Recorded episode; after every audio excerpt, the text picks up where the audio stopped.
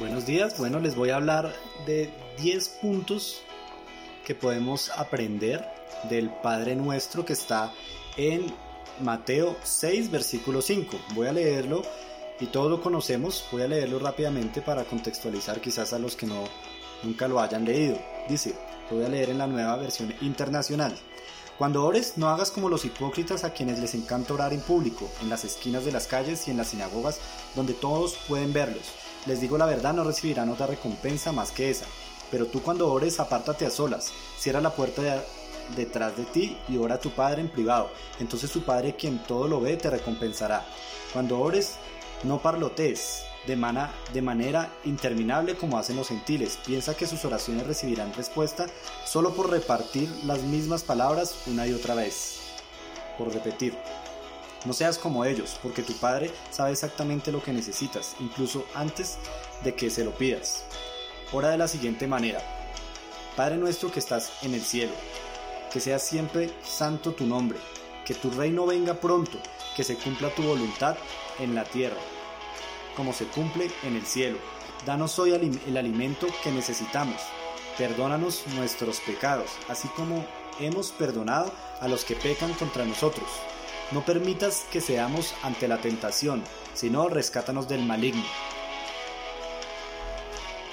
En estos versículos podemos encontrar 10 puntos muy interesantes que nos enseñan acerca de cómo debemos nosotros orarle a Dios, cómo debemos dirigirnos a Dios, porque es Jesús precisamente el que nos está enseñando esta forma y esta manera como debemos orar al Padre. Entonces el primer punto y está en el versículo 5, es orar con convicción. Entonces ahí nos dice que no seamos hipócritas. Y cuando tú vayas a orar, yo te pido que evalúes tu corazón. Tú estás orando porque quieres que otros te vean, porque quieres verte muy espiritual o estás orando por la verdadera necesidad que tienes de orar, porque sabes que debes orarle al Padre, porque sabes que es algo importante en tu vida. Entonces evaluemos nuestro corazón. Algo que nos enseña aquí es que debemos evaluar nuestro corazón y no ser como los hipócritas, sino orar en sencillez, orar en humildad, no como los orgullosos o como los hipócritas.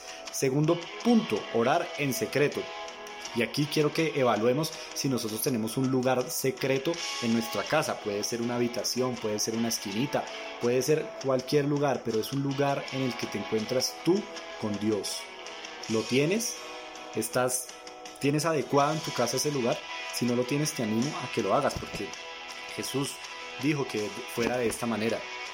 Tercer punto, orar con su palabra y en su lenguaje no con repeticiones, no van a repeticiones. Aquí no nos está pidiendo que hagamos rezos, que repitamos oraciones, que leamos eh, oraciones que nos mandan por WhatsApp. Eso no nos dice Jesús. Jesús nos dice que oremos a Dios sin vanas repeticiones. ¿Y esto cómo es? Pues orar con su palabra y orar en su lenguaje. Orar con su palabra, ¿qué es? Pues seguramente cuando tú oras a Dios ya has leído una porción de la palabra. Entonces tú meditas en esa palabra y crees en esa palabra y esa misma palabra es la que vas a hablar cuando estás orando. Y también orar con su palabra es cuando estás orando, el Espíritu Santo te inspira y empieza a venir a ti palabra de Dios para que tú la hables cuando estás orándole al Padre. Y orar en su lenguaje es orarle a Dios en amor, en paz, en gozo. Ese es el lenguaje de Dios, porque ese es el lenguaje como Dios nos habla a nosotros. Nosotros no debemos hablarle a Dios con coraje, no debemos hablarle a Dios bravos, eh, bueno, de ninguna otra manera, sino en el lenguaje de Dios. El cuarto punto es orar aún sabiendo que Dios tiene todo bajo control. Sabemos que Dios ya tiene todo bajo control, pero aún así Él nos pide que le oremos. Es la forma como Él ve cómo está procediendo en nuestro corazón. Entonces, aún que tú sepas que Dios ya tiene todo, que Dios ya lo sabe todo, tú debes orar. Nosotros debemos orar, debemos arrodillarnos y pedirle a Dios, aún eh, sabiendo por fe de que Dios quizás nos vaya a dar eso que le estemos pidiendo, Él quiere que nosotros nos arrodillemos y que se lo pidamos. Quinto punto, orar al Padre. Entonces aquí nos, ya empieza la, la, oración y Él dice Padre nuestro. Y como Jesús oraba, como oraban los apóstoles, como oraba eh, las personas que oran en la Biblia, siempre se dirigían al Padre. La oración no va dirigida a nadie más, no va dirigida a una persona nunca jamás, no va dirigida a un ángel, no va dirigida ni siquiera al Espíritu Santo, porque el Espíritu Santo es el que nos lleva a orarle al Padre. Dice que el Espíritu Santo es el que intercede para nosotros, para que nosotros le oremos al Padre. Entonces cuando oremos, siempre orémosle al Padre, en el nombre de Jesús y creyendo que es el Espíritu Santo el que nos está llevando, intercediendo por nosotros a orar y a exaltar al Padre. Y en este punto tengo el segundo punto, que es honrar al Padre. Entonces cuando empecemos nuestra oración dirigida al Padre, vamos primero que todo a exaltarlo, primero que todo a honrarlo. Vamos a decirle Padre nuestro, como lo dice ahí, que estás en el cielo, a exaltar sus atributos, santificado eres, porque eso es Dios y eso es lo que Dios quiere de nosotros, que nosotros lo exaltemos primeramente, que lo pongamos a Él en el lugar que Él debe estar en nuestro corazón. Entonces aquí estamos diciendo todos los atributos que el Espíritu Santo ponga en ese momento en tu vida, háblalos y díselos al Padre, porque debemos honrarlo en todo momento.